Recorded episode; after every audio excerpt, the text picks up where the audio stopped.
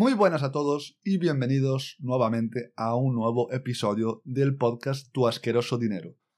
Podcast en el que hablamos de dinero, de finanzas personales, podcast que debería ser tu podcast de referencia si quieres saber cómo generar dinero en tu bolsillo. Antes de empezar, recordad que en www.javalince.com tenéis ahí información sobre esto, sobre cómo mover el dinero, cómo generarlo, información gratuita que podría serte útil o no, no lo sabemos. Bueno, vamos hoy con un tema que levanta ampollas allá por donde va.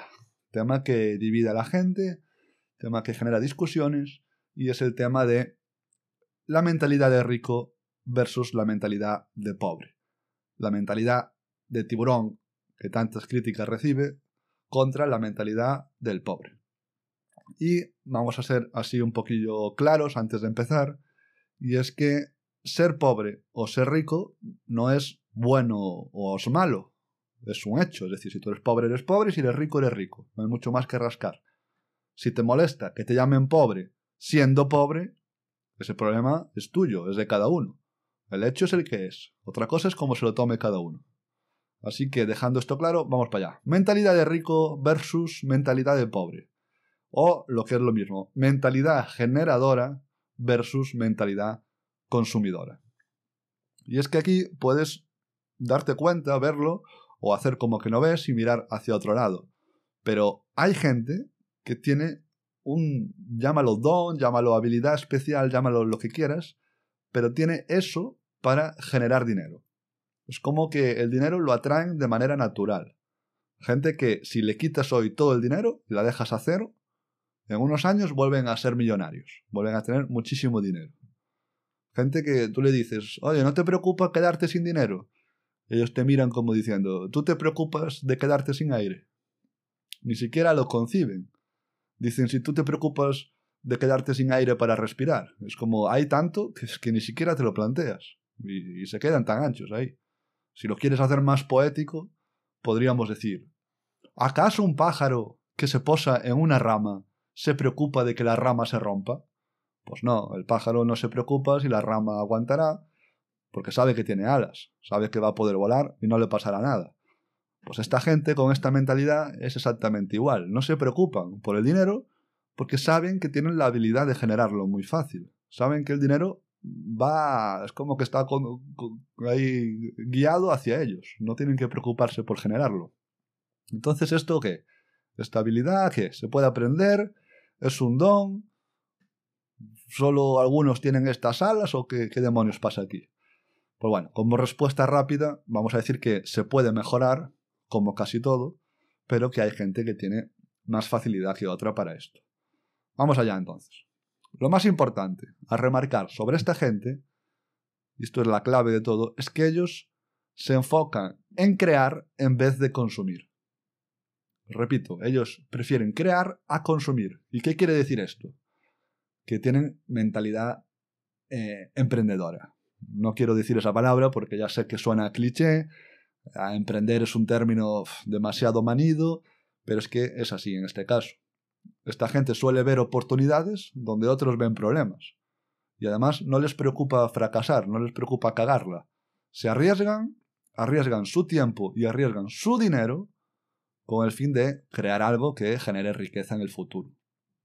Esto, como siempre, es muy fácil de decir, pero es mucho más difícil de ejecutar, porque aquí entra lo que ya conocemos que es la aversión al riesgo, el miedo a perder.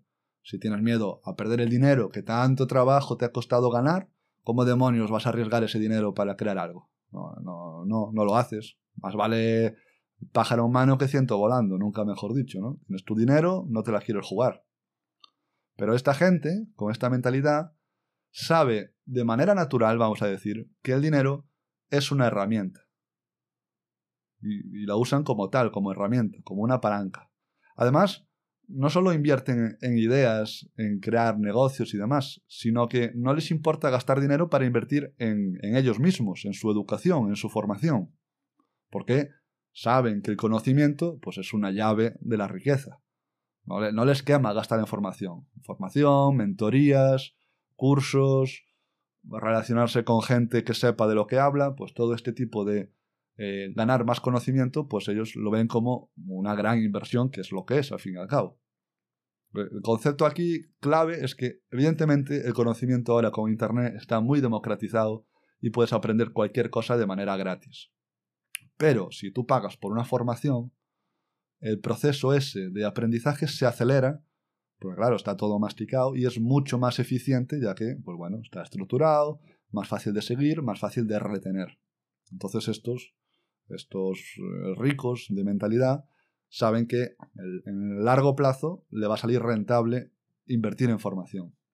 Porque ese futuro, ese conocimiento, pues le va a dar la oportunidad de generar más dinero que el que han gastado en formarse. Igual que gastan en formación, tampoco les importa delegar, delegar un trabajo, que lo haga otro. Si hay un trabajo mecánico, que es fácilmente automatizable o, que lo puede hacer otro sin problemas, ese trabajo que le quita tiempo, prefieren pagarle a alguien para que ese trabajo lo haga otro y así ellos tienen más tiempo para dedicarle a crear, que es realmente de donde viene el valor. El, valor viene de las creaciones que, que se hacen, que hace esta gente, y por lo tanto, si el valor viene de ahí, también la pasta viene de ahí. Fijaros en todo lo que estamos diciendo, que el consumo, el gasto de dinero que hace esta gente es mayormente en sí mismos y en sus proyectos. No consumen cosas materiales que se deprecian con el tiempo. Todo el consumo que hace esta gente es con vistas a largo plazo. Conocimiento, proyectos que generan hoy, porque lo consiguen hoy, pero le pueden dar esos beneficios en el medio y largo plazo. Pero en el corto plazo, pues no hay, no hay gratificación ninguna. La típica esta gratificación material del corto plazo no la tienen.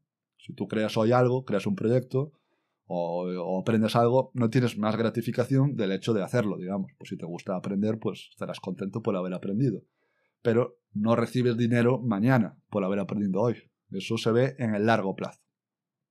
Además, como esta gente está siempre con la cabeza que no para creando cosas, pues eventualmente no consiguen tener varias fuentes de ingreso distintas. No dependen de, única de una única fuente de ingresos. Porque, pues evidentemente las cosas se pueden torcer y si pones todos tus huevos en la misma cesta, si solo dependes de una fuente de ingresos, más te vale que la cesta no se caiga, porque si no vas a estar en problemas. Bueno, resumiendo, la mentalidad de rico es una mentalidad emprendedora y que se enfoca en la creación de riqueza y de oportunidades, vamos a decir. Y nos vamos al otro lado. Vamos a compararla con la mentalidad de pobre. Pobre, ya digo, no tiene por qué ser algo despectivo, es simplemente una nomenclatura. Pues bueno, esta mentalidad, como ya dijimos, se enfoca mucho más en el consumo y en la satisfacción inmediata. Es decir, estas personas con mentalidad de pobre, pues no suelen tener esa mentalidad emprendedora, esas ganas de crear cosas, y ven el dinero como algo en que hay que gastar, hay que gastar ya. No se concibe invertir el dinero, hay que fundirlo. En lugar de buscar qué hacer con ese dinero, buscando nuevas oportunidades que creen riqueza en el medio largo plazo, se limitan pues a tener solo un ingreso normalmente y, y gastarlo lo antes posible. Además, en cuanto a la mentalidad, no tiene, por qué, no tiene por qué ser siempre así, pero suele ser limitante.